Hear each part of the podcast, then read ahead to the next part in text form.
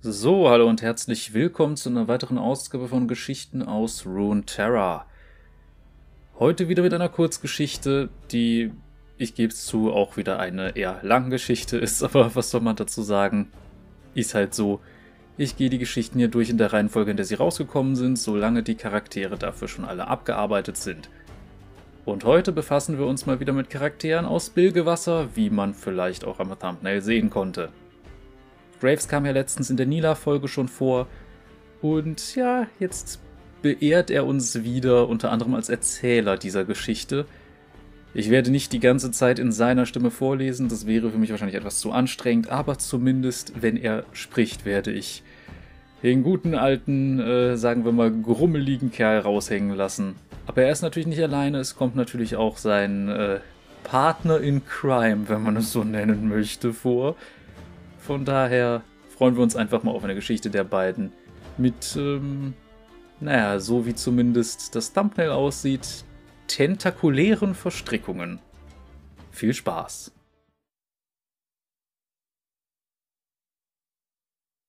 Destiny und Fate von Anthony Reynolds Ach, Bilgewasser, selbst in den besten Zeiten ist Bilgewasser eine hassenswerte, stinkende Jauchegrube voller Mord und Verrat.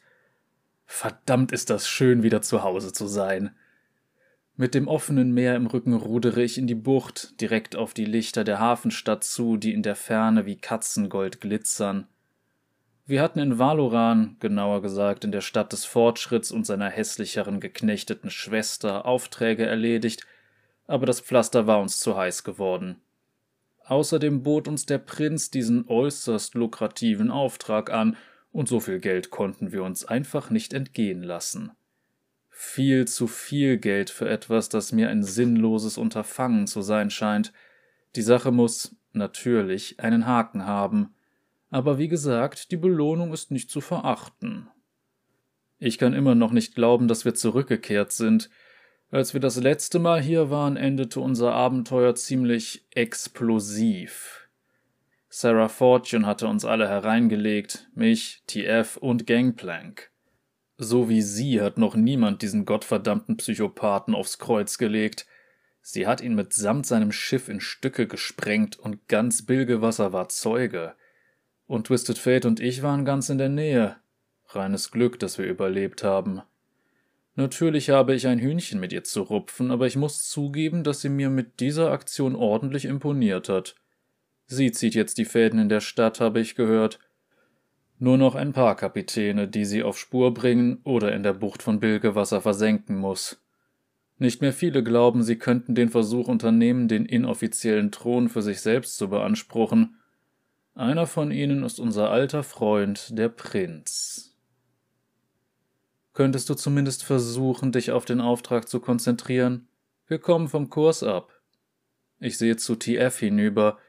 Während ich mich abrackere, hat der selbstgefällige Bastard es sich bequem gemacht und lässt gedankenverloren seine Spielkarten durch die Hände gleiten. Er ist sowieso zu dürre, um am Ruder zu sitzen, aber es macht mich wütend, wie er mich kritisiert und sich dabei entspannt zurücklehnt wie ein hoher demasianischer Lord. Vor allem, weil er recht hat. Die Strömung hat uns viel zu weit nach Süden abgetrieben, was bedeutet, dass ich besonders kräftig rudern muss, um uns wieder auf Kurs zu bringen. Ihr könnt das Ruder gerne übernehmen, mein Herr, knurre ich. Keine Zeit, antwortet er und legt drei Karten verdeckt auf das umgedrehte Fass vor ihm. Bin beschäftigt. Finster blicke ich über meine Schulter, um mich zu orientieren. Wir durchschiffen ein Gebiet mit vielen scharfkantigen Felsen, die wie Messerklingen aus dem Meer ragen. Das größte Problem sind natürlich die Felsspitzen unterhalb der Wasseroberfläche. Wie immer sind die versteckten Klingen die tödlichsten. Man nennt sie die Witwenmacher. Über die Jahre haben sie viele Opfer gefordert. Man sieht sogar noch die Überreste der Schiffe, die an ihnen zerschellt sind. Zerbrochene Mäste, die verkeilt zwischen den Felsen stecken, Planken, die Wasserwirbel umkreisen, verrottete Bordnetze, die sich an rasiermesserscharfen Felsspitzen verheddert haben. Die meisten dieser Schiffbrüche sind nur passiert, weil die verdammten Kapitäne keinen Buru-Wellenflüsterer bezahlen wollten, der sie sicher in den Hafen geleitet. Keine gute Entscheidung. Zum Glück versuchen wir nicht mit einem Schiff, das von Bug bis Heck mehr als drei Meter misst, diese Witwenmacher zu umschiffen. Das undichte Ruderboot heißt Unerschrocken, und ich muss zugeben, dass ich es in der Stunde, seit wir uns kennengelernt haben, ehrlich lieb gewonnen habe. Schön ist es nicht gerade, leicht verrostet, der Anstrich stellenweise abgeplatzt, aber bis jetzt hat es uns nicht im Stich gelassen, und das will was heißen. Nicht mal über mein Rudern beschwert es sich. TF deckt die drei Karten auf, eine nach der anderen. Er runzelt die Stirn, dann mischt er sie wieder in seine Hand. Das macht er nun schon seit wir den weißen Kai unbemerkt verlassen haben. Irgendetwas an den Karten hat ihn wohl erschreckt, aber ich denke nicht weiter darüber nach. Unser abendlicher Hafenausflug wird zu nichts führen, aber wir müssen zeigen, dass wir es zumindest versucht haben. Ich bin nur verdammt froh, dass wir die Hälfte der goldenen Kraken im Voraus bekommen haben. Ich gehe nämlich davon aus, dass wir keine mehr kriegen werden. Aber das ist schon in Ordnung. Leicht verdientes Geld. Ein Schwall Meerwasser von meinen Rudern trifft TF im Gesicht. Er hört auf, seine Karten zu mischen und starrt mich an. Könntest du wohl etwas besser aufpassen? Klar, könnte ich. Entschuldigung. Ich zucke mit den Schultern und rudere weiter. Er setzt den Hut ab und wischt sich über die Wange. Dann wirft er mir einen ernsten Blick zu und setzt den Hut wieder auf. Er zieht ihn tief in die Stirn, will wohl besonders geheimnisvoll wirken. Ich finde, er sieht aus wie ein Trottel. Ich versuche mir ein Grinsen zu verkneifen und stoße eines meiner Ruder ins Wasser zurück. Diesmal erwischt es ihn richtig, volle Breitseite auf den Kopf. Klatsch. Oh verdammt nochmal, schimpft er und funkelt mich böse an. Er steckt sich einen Finger ins Ohr und wackelt damit herum. Das machst du doch mit Absicht. Ich konnte mich nicht zurückhalten, antworte ich, wie du den feinen Herrn markierst mit deinem ach so edlen Mantel und deinem wöchentlichen Bad. Das provoziert mich irgendwie. Ich erwische ihn noch einmal. Und sogar etwas mehr als beabsichtigt. Jetzt ist er klatschnass. Wütend steht er auf und droht mir mit dem Finger, doch dadurch bringt er die unerschrocken ins Schwanken. Schnell setzt er sich wieder hin und krallt sich mit herrlich erschrockenem Blick an den Seiten des Ruderboots fest. In diesem Moment geht all seine gespielte vornehme Haltung und sein cooles Auftreten über Bord. Grinsend schüttle ich den Kopf. Ich muss immer noch darüber lachen, dass einer, der die Hälfte seines Lebens beim Flussvolk und die andere Hälfte in Bilgewasser verbracht hat, immer noch nicht schwimmen kann. Er wirft mir einen tödlichen Blick zu, sein parfümiertes, sorgfältig geöltes Haar hängt ihm dabei tropfend wie Seegras ins Gesicht. Wieder kann ich mir ein Kichern nicht verkneifen. Du bist ein Idiot, sagt er. Ich rudere weiter, nach einer Weile hören wir vom Hafen von Bilgewasser herüber den dritten Glockenschlag. Wir sind da, verkündet TF, nachdem er seine Karten noch einmal befragt hat. Ich blicke über meine Schulter. Ein zerklüfteter Fels, so groß wie eine kleine Insel, ragt vor uns empor, doch er unterscheidet sich kaum von den anderen. Bist du sicher? Ja, bin ich, antwortet er schroff. Wahrscheinlich ist er immer noch sauer, weil er nass geworden ist, ich habe es mehrmals überprüft. Die Karten sagen mir immer wieder, dass wir richtig sind. Twisted Fate kann allerhand mit seinen Karten anstellen. Er kann sie benutzen, um Orte zu betreten und zu verlassen, zu denen wir keinen Zutritt haben, was uns bei unseren Aufträgen enorm hilft. Einmal habe ich sogar gesehen, wie er eine Karte warf, um einen Wagen explodieren zu lassen, als sei er mit Schießpulver beladen. Aber was er heute Abend gemacht hat, ist waschechte alte Flussvolkmagie, ich muss sagen, das Ergebnis ist meist recht präzise.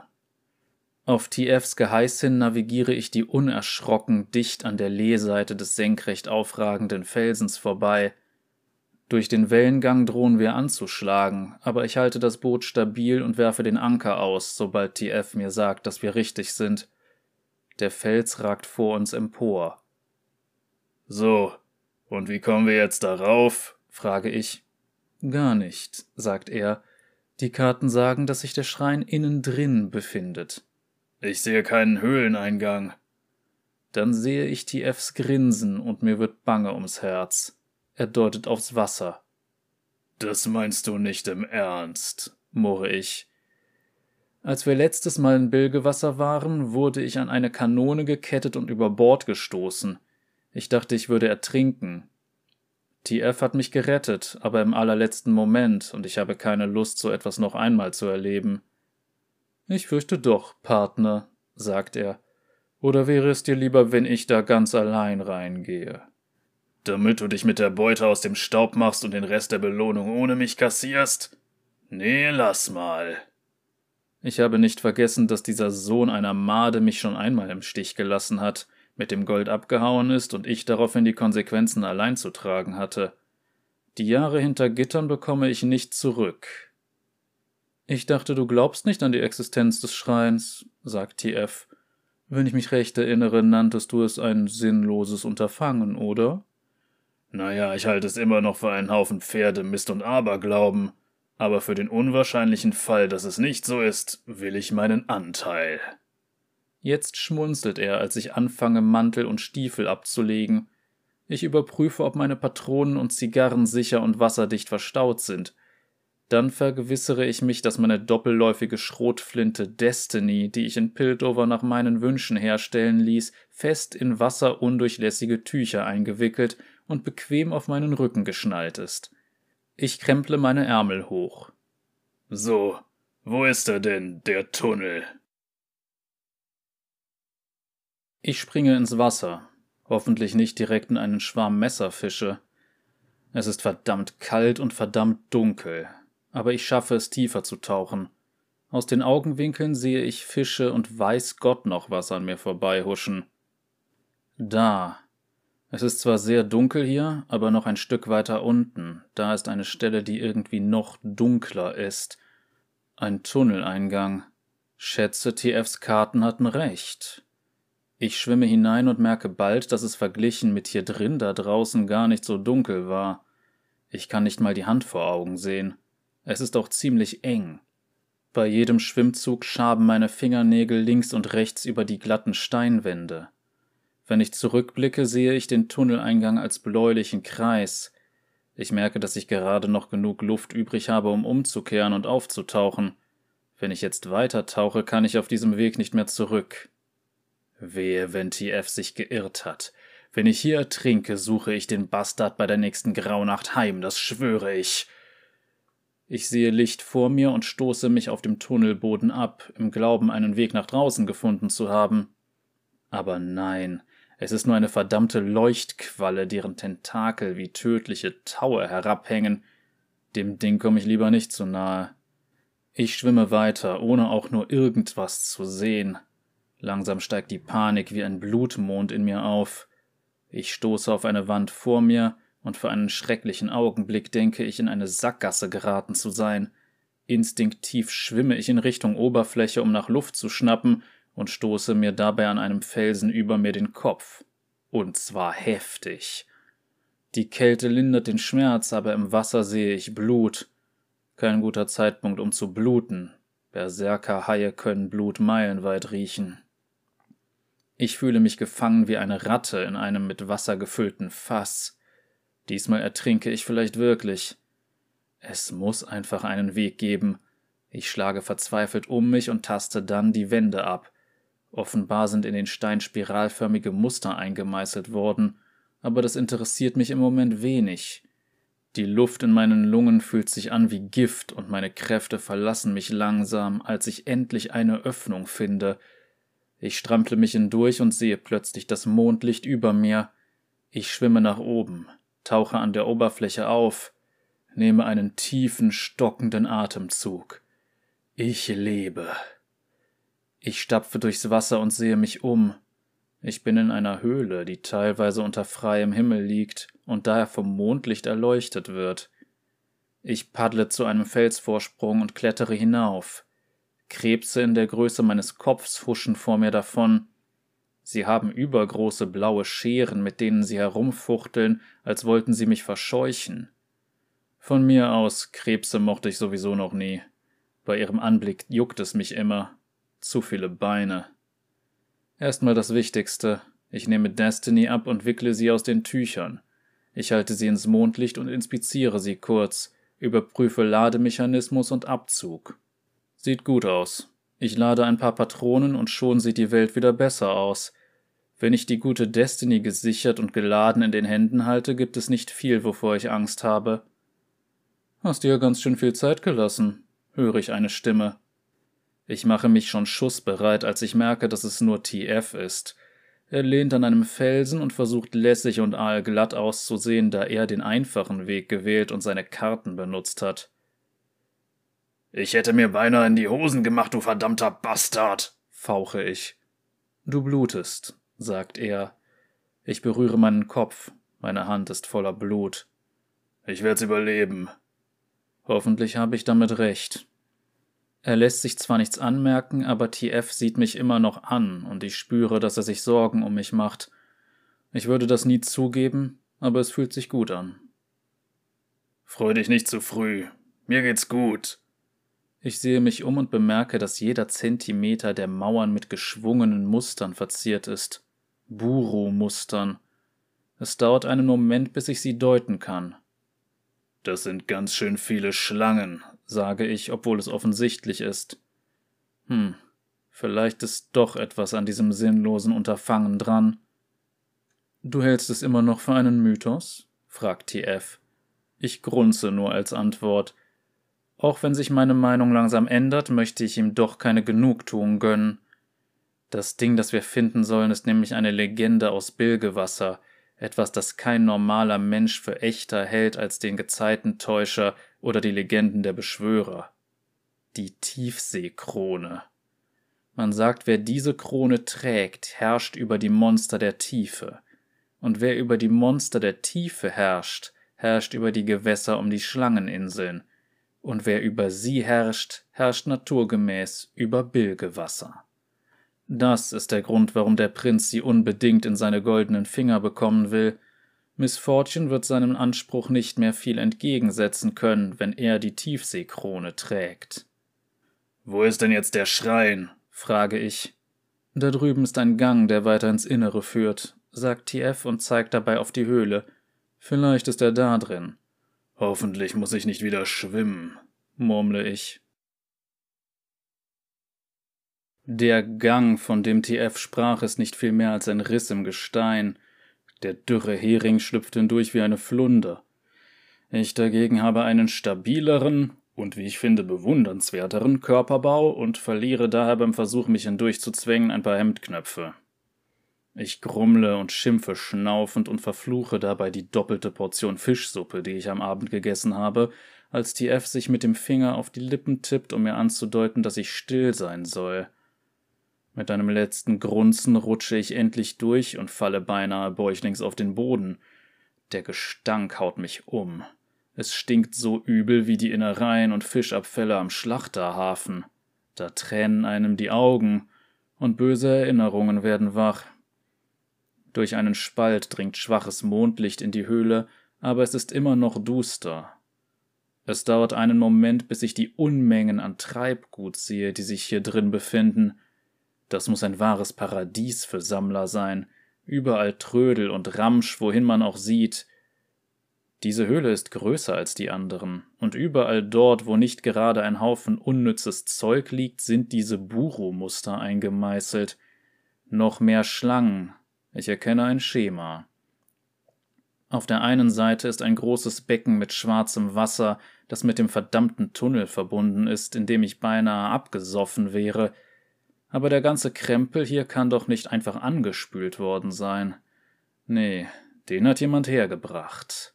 Genau genommen kann ich sogar eine merkwürdige Ordnung darin erkennen, wie sie nur einem Geist entspringen kann, der so wirr wie ein Knäuel Seemannsgarn ist. Da sind Fässer und Kisten, Truhen und Netze, Angelgeräte und rostige Harpunen, vergammelte Seile, Muscheln und Steine zu merkwürdigen Stapeln arrangiert, und Gefäße mit stinkenden Flüssigkeiten und weiß Gott noch was auf einfachen Regalen aus Treibholz.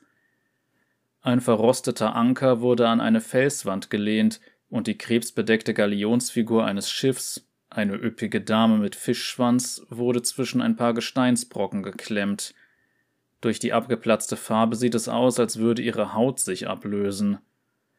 Darüber stehen gebrochene Mäste überkreuzt wie schiefe Dachsparren. Daran hängt Seegras neben Bündeln aus sich langsam drehenden Fischgräten und kleinen Zweigen in langen Strängen herunter. Garn und Haar haben sich zu Knoten verfangen und zerfetzte Bänder aus gammligen Segeln vervollständigen das Bild. Und da, in den Schatten an der hinteren Felswand, kaum zu erkennen hinter all dem Gerümpel, steht etwas, das verdächtig aussieht wie Glaubst du, das ist es? flüstere ich. Dort steht eine Art Altar, der direkt in eine Felswand gemeißelt worden ist. Er ist einem Schwarm Seeschlangen nachempfunden. Rote Flossen, Giftdrüsen, Halswirbel aus Ebenholz, der ganze Schmuh. Um ihn herum stehen hunderte verlöschte Kerzen und der Boden ist mit geschmolzenem Wachs überzogen.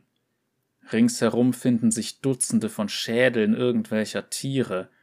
Ein paar menschliche Schädel sind auch dabei. Der Tiefseeschrein.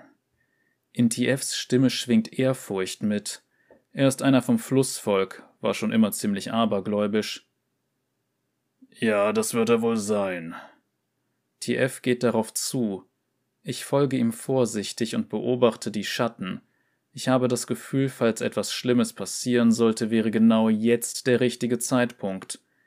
Wir scheinen sowas förmlich anzuziehen. Natürlich behalte ich auch TF im Auge. Versuch gar nicht erst dir die Krone unter den Nagel zu reißen, knurre ich. Er sieht mich böse an, antwortet aber nicht. Dann sehe ich plötzlich etwas, und für einen Augenblick bleibt mein Herz stehen. Auf einer kniehohen Felsplatte in der Nähe liegt eine ältere Frau. Ich hätte sie beinahe übersehen, bevor sie aus irgendeinem Grund meine Aufmerksamkeit auf sich zieht. Verdammt, sage ich atemlos. Jetzt schlägt mein Herz wie eine noxianische Kriegstrommel. Sie liegt auf dem Rücken und ihre Hände sind gefaltet wie bei einer Totenstatue. So wie sie aussieht, könnte sie tatsächlich tot sein oder ganz kurz davor. Ihre Kleidung ist halb verrottet, ihre Hautfarbe ähnelt der eines toten Fischs.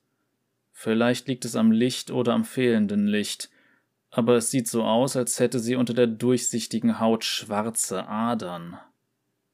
Da drüben, ähm, da ist eine alte Dame, flüstere ich.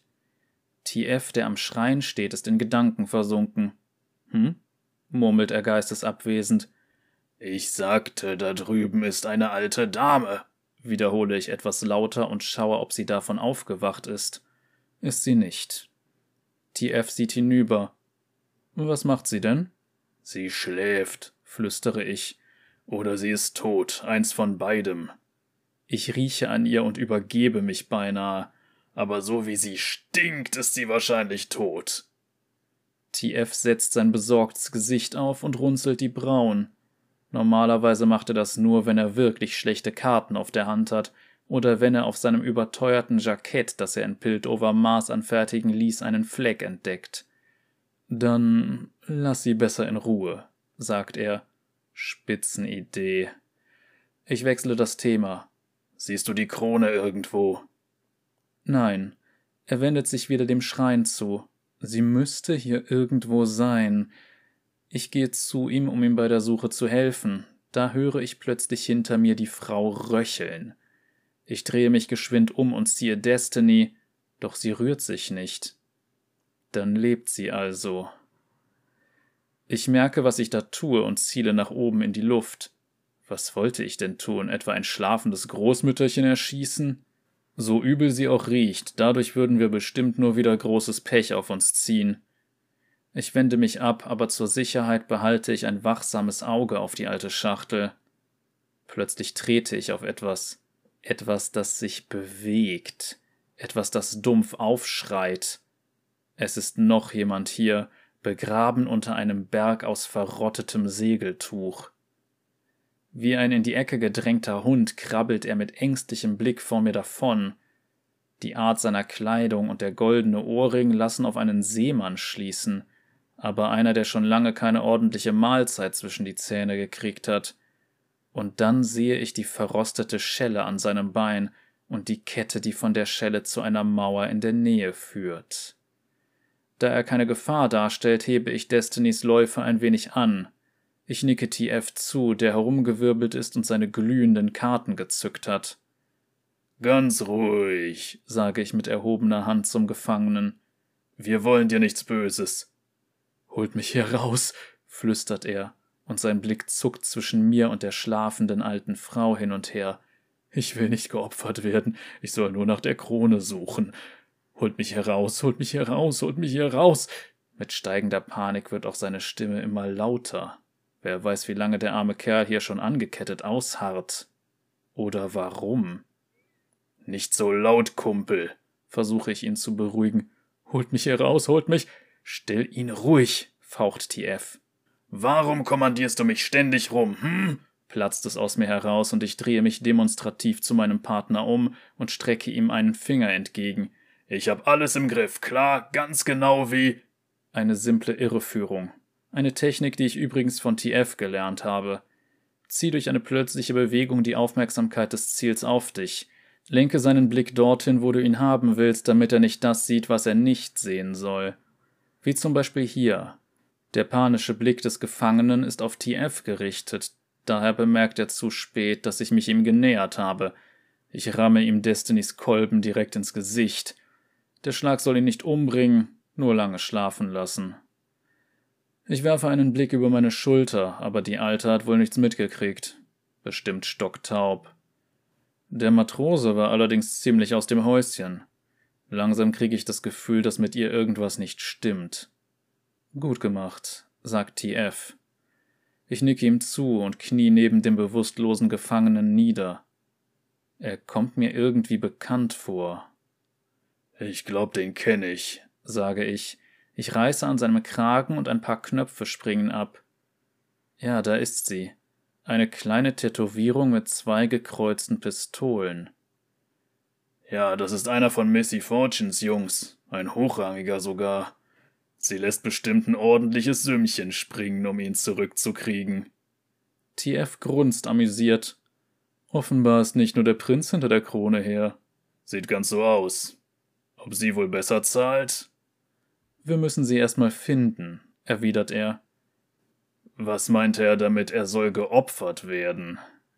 Ich denke, wenn die alte Frau stark genug ist, um einen von Miss Fortunes Männern zu überwältigen, hatte sie entweder Helfer, die vielleicht noch in unmittelbarer Nähe sind, oder sie hat wesentlich mehr auf dem Kasten, als man vermuten würde. Jedenfalls habe ich keine Lust, hier Wurzeln zu schlagen.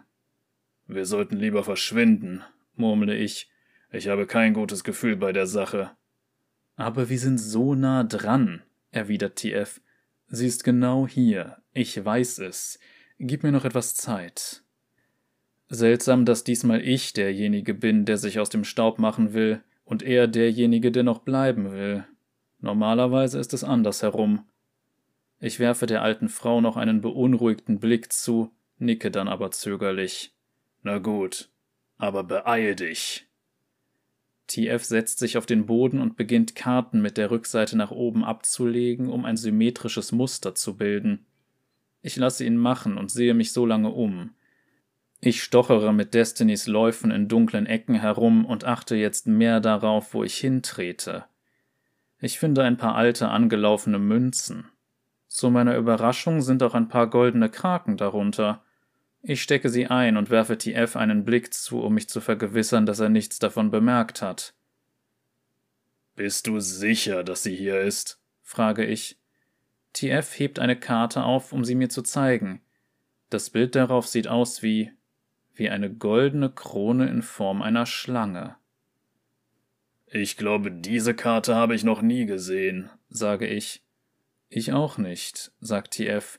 Bisher hat sie nicht existiert. Die Krone ist hier, irgendwo. Das mit seinen Karten habe ich nie so recht verstanden. Ich suche weiter, aber irgendwann überkommt mich das Gefühl, dass wir beobachtet werden. Kein angenehmes Gefühl. Ich drehe mich auf der Stelle um und blicke in die Finsternis. Aus dem Augenwinkel heraus meine ich Bewegungen wahrzunehmen, aber sobald ich genauer hinsehe, steht alles still. Ich versuche das Gefühl zu verdrängen, Wahrscheinlich sind es nur wieder die Krebse. Trotzdem sollten wir so schnell wie möglich von hier verschwinden. TF murmelt etwas und sammelt dann mit einer Bewegung seine Karten ein. Stirnrunzelnd blickt er sich um. Hast du auch das Gefühl, dass wir beobachtet werden? Geht also nicht nur mir so. Bin mir nicht sicher, ob mich das beruhigen oder beunruhigen sollte. Wieder glaube ich, eine Bewegung zu bemerken, aber dann fällt mein Blick auf einen umgedrehten Eimer auf dem Boden. Hat. hat er sich gerade bewegt? Ich lasse ihn nicht aus den Augen, und da bewegt er sich tatsächlich ein kleines Stück nach vorne und hält dann wieder inne. Ich habe wohl schon so manches in meinem Leben gesehen, aber ich kann nicht behaupten, schon mal einen Eimer gesehen zu haben, der sich anschleicht. Ich trete einen Schritt näher und beuge mich runter. An der Seite ist ein Loch und, jep, da ist ein Auge, das mich anstarrt. Ein großes gelbes Glotzauge. Hab ich dich, du Kleiner, sage ich und richte Destiny auf das Auge. Was auch immer unter dem Eimer steckt, merkt, dass seine Täuschung aufgeflogen ist, wirft den Eimer um und macht sich aus dem Staub. Beinahe hätte ich geschossen, aber dann merke ich, dass es nur ein verdammter Tintenfisch ist. TF gluckst, als das gummiartige Vieh sich mit schmatzenden Geräuschen und überraschender Geschwindigkeit über den Höhlenboden bewegt. Das einzelne Auge starrt mich weiter an, während der Tintenfisch rückwärts davonhuscht. Sowas sieht man nicht jeden Tag, sagt TF. Das lange grüne Ding bewegt sich auf die Felsbank zu, auf der die alte Frau schläft. Es streckt seine Tentakel nach oben und beginnt zu klettern. Pass auf, dass er sie nicht aufweckt, zischt TF. Was soll ich machen? Schießen? Meinst du nicht, dass sie dadurch erst recht aufwacht? TF hat eine Karte in der Hand, wirft sie aber nicht. Wahrscheinlich, weil er nicht riskieren will, die Alte zu wecken. Ich weiß es doch auch nicht. Halt ihn fest oder so. Nie und nimmer fasse ich einen einäugigen Tintenfisch an, Tobias. Für die Verwendung seines echten Namens ernte ich einen bösen Blick. Ich habe dir doch gesagt, dass du mich nicht so nennen sollst, sagt er. Ich heiße jetzt Twisted Fate. Klar? Ich verdrehe die Augen. So werde ich dich bestimmt nicht nennen. Das ist albern und eingebildet und als die Alte stotternd grunzt, hören wir schlagartig auf, uns zu zanken. Wir sehen zu ihr rüber und entdecken, wie das schleimige Vieh seine Tentakel um ihr Gesicht wickelt.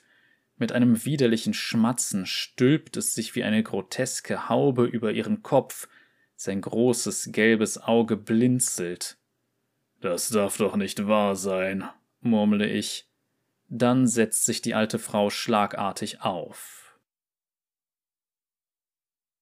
Ich gebe offen zu, das Geräusch, das sich von mir gab, als sich die Alte aufgerichtet hat, war vielleicht etwas schriller, als mir lieb ist. Es war aber immer noch würdevoller als der Schrei, den TF ausstößt. Die Alte reißt ihre Augen auf. Sie sind weiß wie Schlangenmilch. Blind oder nicht, sie wendet sich uns trotzdem zu. Noch mehr kleine Ratten, die herumschleichen und stehlen, sagt sie. Ihre Stimme klingt, naja, ebenso wie man sich die Stimme einer alten Seehexe mit einem Tintenfisch auf dem Kopf vorstellt. Freche Ratten, hier gibt es nichts für euch, oh nein. Einen Augenblick bitte, werte Dame, sage ich, als sie sich zur Seite dreht und ihre nackten Füße auf den Höhlenboden setzt. Destiny ist auf sie gerichtet, aber das scheint sie nicht zu kümmern. Wir sind keine Ratten und keine Diebe.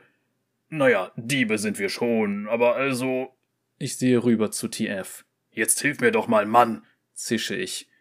Wir sind auf der Suche nach der Tiefseekrone, sagt TF. Wenn Sie bitte so freundlich wären, sie uns auszuhändigen, dann machen wir Ihnen auch keinen Ärger. Die alte Hexe richtet sich mit Hilfe eines Stabes mit Schlangenkopf auf. Den hatte ich noch gar nicht bemerkt. Sie richtet ihre leeren, milchigen Augen auf uns und schenkt uns ein zahnloses Lächeln. Dumme, dumme Ratten, sagt sie sabbernd. Schon ertrunken, den Monstern der Tiefe versprochen, und sie wissen es nicht einmal. Sie stößt ihren Stab auf den Boden, der Widerhall lässt die Höhle erzittern und breitet sich wellenförmig über das schwarze Wasser aus. Es knackt, als würden eine ganze Menge Stöcke und Zweige brechen und die Wände erwachen zum Leben. Wesen treten aus der Dunkelheit hervor, große Wesen. Krebse, murmle ich. Natürlich, was sonst? Aber das sind keine normalen Krebse. Nicht, dass ich etwas mit derart vielen Beinen jemals als normal bezeichnen würde, aber diese Viecher hier sind wirklich ungewöhnlich. Sie sind so groß wie kleine Wagen und erwecken den Anschein, dass sie uns in der Luft zerreißen können und wollen. Sie krabbeln bedrohlich auf uns zu und wedeln mit ihren gigantischen blauen Scheren. Ich muss sagen, so ein Krebs macht schon einen bedrohlichen Eindruck, wenn die Schere groß genug ist, um einen Mann in zwei Hälften zu zerteilen. Aus dem Wasser kommen weitere heraus und wuseln und schnappen und krabbeln seitwärts die Höhle hinauf. Nimm das, du Vielbeiniger! Ich brülle und schieße mit der Schrotflinte auf den ersten, der auf uns zukommt. Der Knall ist ohrenbetäubend und schleudert den Riesenkrebs mit befriedigender Gewalt rückwärts.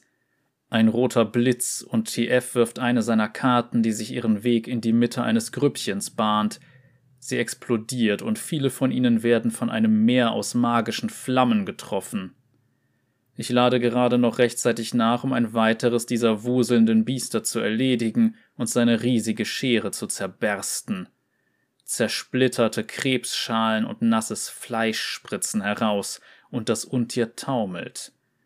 Die zweite Patrone zerstört seine Stielaugen und klackernden Unterkiefer, woraufhin es auf den Rücken fällt. Destiny teilt mit ordentlich Schmackes aus, wie der Tritt eines Maultiers. Ein Krebs will TF über die Flanke angreifen und ich rufe ihm eine Warnung zu. Er duckt sich und gleitet unter einer schnappenden Schere hinweg, dann wirft er wieder eine Karte. Sie trifft die Kreatur mit einem goldenen Blitz. Der Krebs hält schlagartig inne und bewegt sich nicht mehr. Ich lade nach und stoße ihn als Krebstartar mit meinen Schüssen ins Wasser zurück. Wir müssen von hier verschwinden, schreie ich. Nicht ohne die Krone, schreit TF zurück, während er einer Schere ausweicht. Ich habe das Gefühl, er will mir was beweisen. Typischerweise haut TF ab, wenn die Dinge langsam brenzlig werden und lässt mich im Stich. Aber er schwört, dass er sich geändert hat, und ich schätze, er riskiert den Tod, um es zu beweisen. Nun, das ist einfach nur dämlich. Bewundernswert, aber dämlich. Die nützt uns nicht viel, wenn wir tot sind, rufe ich. Ich will erneut schießen, aber der verdammte Krebs schnappt sich Destiny mit seiner Schere, als ich gerade abdrücken will. Ich treffe versehentlich den Tiefseeschrein und sprenge ihn mit dem Schuss. Die Seehexe, die, wie ich anmerken möchte, die ganze Zeit über wie eine Wahnsinnige gekichert hat, kreischt jetzt wütend. Ich ringe mit dem Krebs, der Destiny in der Schere hält. Ich lasse nicht locker und der Krebs offenbar auch nicht. Ich knurre. Das gehört mir, du Gemeiner! Zwei Karten schießen durch die Luft und trennen jeweils ein Stielauge des Krebses ab. Das lockert endlich seine Umklammerung. Er taumelt blind herum, stößt gegen die Felswände und gegen andere Krebse. Ich nicke TF dankend zu, aber er sieht nicht her. Er starrt hinüber zum Schrein. Das heißt, an die Stelle, wo der Schrein gestanden hat. Jetzt ist da nur noch ein Gesteinshaufen. Wie es scheint, war er hohl gewesen und mein daneben gegangener Schuss hat ihn komplett zerlegt. Na, sieh sich das mal einer an, sage ich. Sieht so aus, als wäre jemand darin bestattet worden. Jetzt liegen dort nur noch trockene Knochen im Geröll. Auf dem Schädel liegt eine befleckte Krone, die golden schimmert und in Form einer zischenden Schlange gefertigt ist. Ich sehe zur Hexe hinüber. Sie scheint alles andere als begeistert über die Geschehnisse zu sein. Mit finsterem Blick erhebt sie sich vom Boden. Einen Moment lang frage ich mich, ob ich mir den Kopf vielleicht heftiger angestoßen hatte, als ich dachte, und muss ein paar Mal blinzeln, weil ich meinen Augen nicht traue. Aber ich bilde mir das nicht ein. Sie schwebt jetzt einen halben Meter über dem Boden. Oh, sage ich. Die Hexe stößt fauchend ihren Stab in unsere Richtung, und über uns öffnet sich ein Loch in der Luft. Zugegebenermaßen ergibt das überhaupt keinen Sinn, aber ich kann es nicht besser beschreiben. Das Loch ist ungefähr so groß wie eine Kanonenkugel, zumindest anfangs, aber es dehnt sich rasant aus, wie ein Riss im Rumpf eines Schiffes. Ein eiskalter Schwall Meerwasser strömt heraus, ich verliere den Halt und gehe in die Knie. Und da bewegt sich etwas in dem Loch. Ein gewaltiges gelbes Auge erscheint, die Pupille verengt sich deutlich, als es hindurch starrt. Sieht genau aus wie das Auge des Tintenfisches auf dem Kopf der Hexe, nur einhundert, nein, eintausendmal so groß. Ich habe das Gefühl, dass sich das Auge ganz tief unten in den dunkelsten Abgründen des Ozeans befindet, aber es ist hier und beäugt uns wie einen Köder an der Angelleine. Plötzlich zieht sich das Auge zurück, und zwei gigantische Tentakel schießen durch das Loch. Ich feuere aus allen Rohren und schaffe es, einen der Tentakel abzutrennen. Er fällt zu Boden, krümmt und windet sich und verspritzt blaues Blut in alle Richtungen. Der andere Tentakel schlingt sich um einen Riesenkrebs, hebt ihn mühelos hoch und schnellt mit ihm zurück durch das Loch. Die alte Seehexe schwebt weiterhin in der Luft mit einem fiesen Grinsen im Gesicht.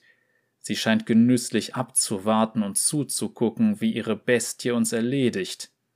Schnappt ihr die verdammte Krone! brülle ich, rapple mich auf und wühle nach neuen Patronen. Wieder erscheint das gelbe Auge und starrt durch das Loch. Es fixiert TF, aber ich schreie und wedle mit den Armen, und daraufhin schaut die riesige Pupille in meine Richtung. Ein Tentakel schnellt heraus und umklammert mich. Mein Brustkorb wird fast zerquetscht, als er zudrückt und mich hochhebt. Der Tentakel beginnt sich zurückzuziehen, doch bevor ich durch das Loch sonst wohin gezogen werde, gelingt es mir mit Destiny auf das Auge zu zielen. Mir scheint, als stecke in diesem Blick mehr Intelligenz, als man bei einem Seemonster vermuten würde. Es bemerkt Destiny und ahnt wohl, was als nächstes kommt, denn plötzlich zieht sich das Auge blitzschnell zurück, aber nicht schnell genug. Destiny donnert, spuckt Feuer und Schwefel, und ich höre, spüre das Schmerzensgebrüll der gewaltigen Bestie. Ich werde schlagartig zu Boden geschleudert, das Wasser fließt weiter in die Höhle und reißt mich Hals über Kopf mit, bis ich gegen die Wand pralle. Zum Glück kann ich Destiny festhalten. Ich habe nämlich keine Lust, schon wieder nach Piltover zu reisen, um mir eine neue Waffe anfertigen zu lassen. Sie ist bei meiner Wasserschlacht aber wahrscheinlich etwas nass geworden. Ich tauche prustend auf. Ich glaube, ich habe die halbe Bucht von Bilgewasser geschluckt. Ich sehe, wie TF dem Skelett die Krone abnimmt und mir zunickt. Jetzt verschwinden wir, sagt er. Ich rapple mich auf. Die Bestie hinter dem Loch scheint sich fürs Erste zurückgezogen zu haben. Das Wasser allerdings schießt weiterhin heraus. Die ganze Höhle steht knietief unter Wasser, Schrott und Krempel schwimmen überall umher. Die wenigen verbliebenen Riesenkrebse wuseln verwirrt herum. Der Gefangene der Hexe ist inzwischen aufgewacht. Er ist auf einen Felsen geklettert und starrt verängstigt durch die Gegend. Ich kann es ihm nicht verdenken.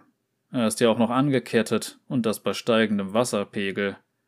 Ich ziele mit Destiny auf die Kette und drücke ab, damit er zumindest eine faire Chance hat. Aber nichts passiert. Dann ist das Wasser wohl doch ins Innere vorgedrungen. Tut mir leid, mein Freund, sage ich mit einem Achselzucken. Die Hexe bemerkt, dass TF die Krone hat und faucht vor Zorn. Sie schwebt zu uns herüber, die Zehen durch das eiskalte Salzwasser schleifend. TF wirft mir die Krone zu, und ich fange sie ungeschickt auf. Was soll ich damit? Ich muss brüllen, damit er mich trotz des tosenden Wassers versteht.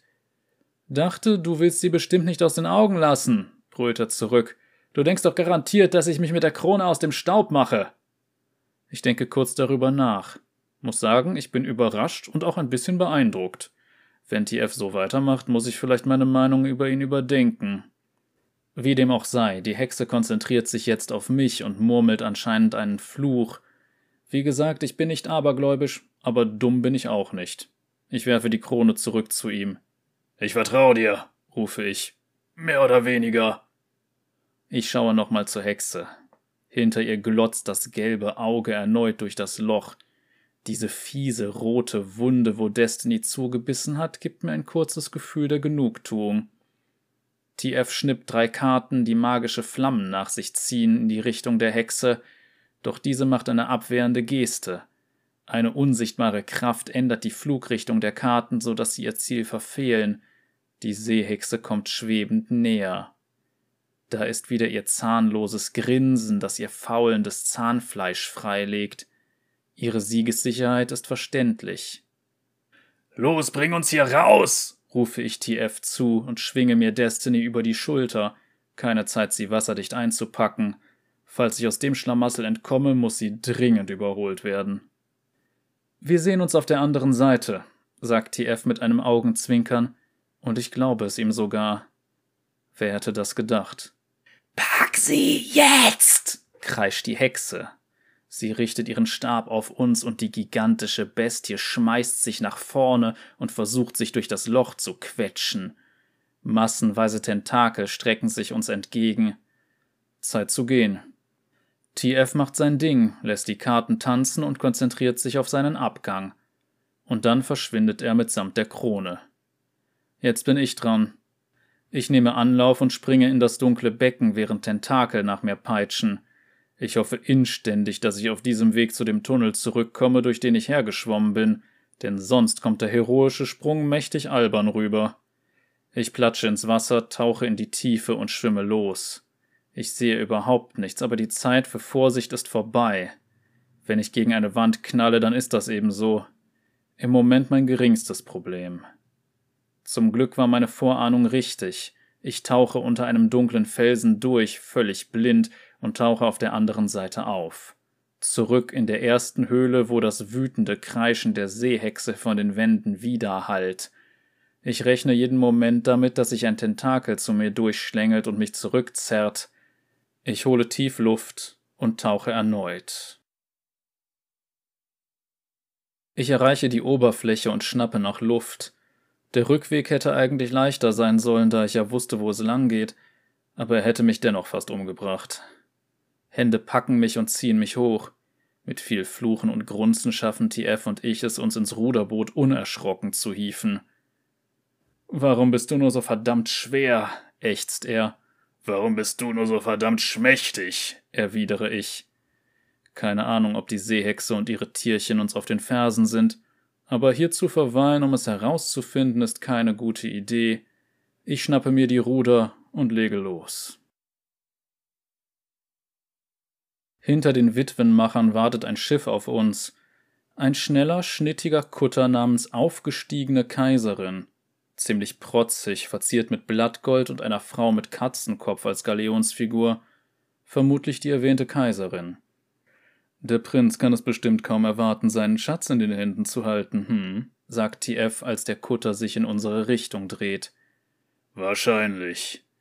Minuten später ist die Kaiserin neben uns. Ein Netz wird herabgeworfen, wir klettern hinauf und eifrige Hände ziehen uns an Bord. Der Prinz und seine Mannschaft begrüßen uns. Ein komischer Kerl, dieser Prinz, immer schon gewesen. Er behauptet, von den einstigen Herrschern der Sandländer Shurimas abzustammen und schreitet mit goldener Schminke im Gesicht durch die Gegend. Aber er zahlt immer gut. Habt ihr sie? fragt der Prinz. Er ist ganz aufgeregt und leckt sich förmlich die goldenen Lippen nach seinem Schatz. Habt ihr unsere Bezahlung? frage ich. Ein paar Beutel voller Kraken landen vor unseren Füßen. Ich bücke mich, um sie zu inspizieren. Das Gewicht ist ordentlich.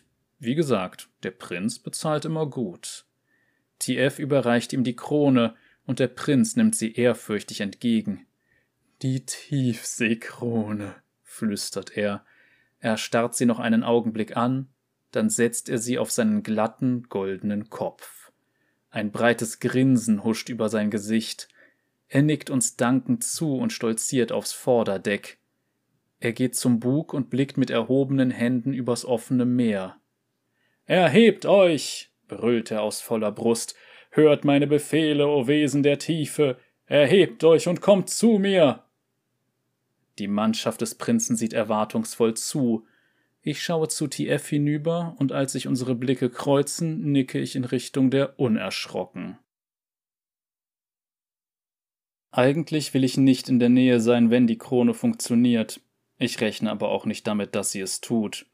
Aber nach allem, was ich heute Nacht erlebt habe, halte ich es zumindest für möglich. Und falls sie wirklich funktioniert, ist es auf jeden Fall gut, möglichst weit weg zu sein. Die Seehexe war nicht gerade begeistert, dass jemand ihr Eigentum geraubt hat. Dennoch bin ich mehr als überrascht, als die größte verdammte Kreatur, die ich je gesehen habe, ungefähr 30 Meter vor dem Steuerbord der aufgestiegenen Kaiserin auftaucht. TF und ich rudern eilig Richtung Hafen und sind schon ein ganzes Stück entfernt, aber selbst von hier aus gesehen ist das schiere Ausmaß dieser Kreatur kaum zu fassen. Hm, knurre ich. TF schafft nicht einmal das. Für einen Augenblick vergisst er seine Angst, von Bord zu fallen und steht auf, um mit offenem Mund auf das Seemonster in der Ferne zu starren. Ich kann den Prinzen gerade noch erkennen, wie er auf dem Deck der aufgestiegenen Kaiserin steht und immer noch die Arme zum Himmel streckt. Die Bestie steigt immer weiter empor. Man könnte sie mit einer kleinen Insel verwechseln. Allerdings haben Inseln selten gewaltige leuchtende Köder auf dem Kopf, Zähne so groß wie ein Schiffskiel, haufenweise sich windende Tentakel oder fahle Augen so groß wie der Mond. Fast schon gemächlich streckt die gigantische Bestie ihre Tentakel aus und umschlingt die aufgestiegene Kaiserin. Der Kutter neigt sich zur Seite, Kanonen und Mannschaft fallen ins Meer. Ich kann den Prinzen, der sich ans Vordeck klammert, immer noch erkennen. Und dann schnappt der gewaltige Schlund der Bestie zu und sie verschlingt die vordere Hälfte des Schiffs mit einem Haps. Und mit ihr den Prinzen. Ein paar Augenblicke später ist alles vorbei. Bevor die fünfte Glocke schlägt, ist die aufgestiegene Kaiserin spurlos verschwunden und die große Bestie ins Meer abgetaucht. Hm, sage ich noch einmal. Ich glaube, damit hat keiner von uns gerechnet. Nach einer Weile beginne ich zu rudern. Wir wechseln kein Wort, bis wir am weißen Kai festgemacht und wieder festen Boden unter den Füßen haben. Also das war erstaunlich. Stimmt. Meinst du, dass die Seehexe hinter uns her ist? Denke schon. Ich grunze, und dann blicken wir schweigend den Kai entlang. Was trinken gehen? fragt TF endlich. Da fallen mir plötzlich diese zusätzlichen Kraken wieder ein, die ich in der Höhle der Hexe eingesteckt habe. Vielleicht gar nicht schlecht, die möglichst bald loszuwerden. Klar, stimme ich nickend zu. Und ich zahle. Sarah Fortune lehnt sich zurück, die Stiefel auf dem Tisch. Sie nimmt einen Schluck aus einem verzierten Kelch, betont lässig, obwohl sie heimlich in den tiefen Taschen ihres Mantels eine geladene Pistole umklammert. Auf dem Tisch vor ihr türmen sich alte Münzen, Artefakte und kostbare Edelsteine. Trotz Grünspan, Seepocken und Seetang handelt es sich dabei um einen Schatz, der genug wert ist, um die halbe Schlachterflotte aufzukaufen. Trotzdem versucht Sarah Fortune unbeeindruckt zu wirken, lieber nicht zu erpicht wirken. Also, für das Aushändigen meines Mitarbeiters und diesen Schatz da, sagt sie und zeigt gelangweilt auf den Schatz, willst du konkret was im Gegenzug? Die Seehexe starrt sie ausdruckslos mit ihrem leeren, milchigen Blick an. Das goldene Auge der Kreatur, die sich auf ihrem Kopf befindet, blinzelt jedoch. Zwei Ratten den Monstern der Tiefe versprochen, faucht die Hexe, Finde sie für mich, und das alles und noch mehr soll dir gehören.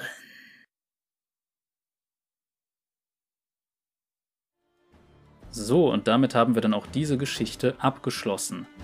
Einigen wird vielleicht ein bisschen was bekannt vorkommen, insbesondere Moment, seltsame alte Frau mit milchigem Blick und irgendeinem grünen Tentakelfiech mit goldenem Auge auf dem Kopf. Gab's da nicht mal so einen kleinen Kurzfilm? Hm, ja, man sieht also, das hier ist quasi die Geschichte, die dazu geführt hat. Ansonsten gab es aber auch sehr viele Anspielungen auf das Gezeitenbrand-Event und ich finde es ehrlich gesagt ganz nett, dass man hier schon sieht, wie Graves und TF wieder so ein bisschen mehr zusammenwachsen. Und ich möchte nochmal hervorheben, es ist inzwischen bestätigt, das ist bei den beiden keine reine Arbeitsbeziehung. Also ich weiß, für manche Leute ist das wieder Woke-Bullshit, aber ich freue mich darüber, dass man doch ein bisschen Queer Representation in den ganzen Sachen bei Riot Games halt hat. Und in dem Fall, ja, kann man verstehen, warum die da sehr vieles sehr persönlich genommen haben, insbesondere Graves. Aber ja, dass er dann inzwischen sagt, komm, ich vertraue dir. Also beziehungsweise das TF erstmal sagt, ich weiß, du vertraust mir nicht, ich versuche dein Vertrauen wieder zu gewinnen. Und er sagt, scheiß drauf, ich vertraue dir, jetzt hau ab. Das finde ich ist schon an sich ein cooler Move. Und ja, ich bin gespannt, wie lange es dauern wird, bis wir dann irgendwann mal bei der aktuellsten Geschichte von den beiden ankommen, die Jungs und Bombolini. Das ist aber eine Sache, die ist noch ein bisschen weiter hinten in der Liste. Und ja, ansonsten werden wir uns erstmal in der nächsten Folge wahrscheinlich wiedersehen bei Kessante, würde ich mal schätzen. Aber kann natürlich sein, dass die Abstimmung mich da auch eines Besseren belehrt. Und danach wird es dann auch in eine Geschichtenreihe gehen, die tatsächlich sehr interessant wird. Aber das schauen wir dann mal. Ich hoffe jedenfalls, dass es euch gefallen hat. Ihr könnt gerne mal eure Meinung zu der Geschichte in den Kommentaren lassen. Ihr könnt einen Daumen da lassen und so weiter. Ihr wisst schon, Interaktion und so weiter ist alles immer gut. Und hier fand ich, war das auf jeden Fall eine nette, unterhaltsame Geschichte, die auch tatsächlich irgendwo mal zwischen anderen Geschichten spielt, anderen Sachen, die man gesehen oder gelesen hat. Und da ist es dann schön, dass man einfach mal so einen gewissen Storyverlauf sieht und dass gewisse Sachen, die passieren, halt auch die weitere Geschichte beeinflussen. Und daher das finde ich gut. Das hätte ich gerne häufiger, Riot. Nur müssen wir mal gucken. Ansonsten wird es ja gar nicht mehr so lange dauern, wahrscheinlich, bis wir dann irgendwann mal Milio haben als neuen Charakter, den wir irgendwann durchgehen müssen. Aber gut, der wird dann auch ganz normal einfach wieder in der jeweiligen ja, Zufallstabelle auftauchen, die ich da habe. Ich bin sehr gespannt, wie es weitergeht und momentan bin ich da doch sehr zufrieden mit den Geschichten, die wir die letzte Zeit hatten. Kann natürlich sein, dass wir auch bald wieder irgendwelche alten Sachen durchgehen. Ich werde wahrscheinlich auch irgendwann eine Folge machen müssen, wo ich einfach mal alle Charaktere, die quasi keine Geschichten haben, einzeln mal durchgehe. Aber es ist, naja, es ist ein bisschen deprimierend, weil momentan verstopfen die mir so ein bisschen den Zufallsgenerator. Aber gut, muss jetzt auch erstmal reichen. Ansonsten gibt es noch eine weitere Sache, die ich jetzt in der letzten Zeit immer wieder mal angekündigt habe, aber ich hau sie auch hier wieder nochmal raus. Es wird am 30. April voraussichtlich losgehen mit einem neuen kleinen Pen Paper Projekt auf meinem Kanal. Da werde ich nämlich auch mit Gästen aus der Pen Paper Creator Szene zusammen einzelne ja, Abenteuer spielen als One-Shots und zwar die Abenteuer aus Keys from the Golden Vault. Falls ihr also schon mal Dungeons Dragons in einem Heist-Setting sehen wolltet, ich kann es nur empfehlen, schaut mal rein.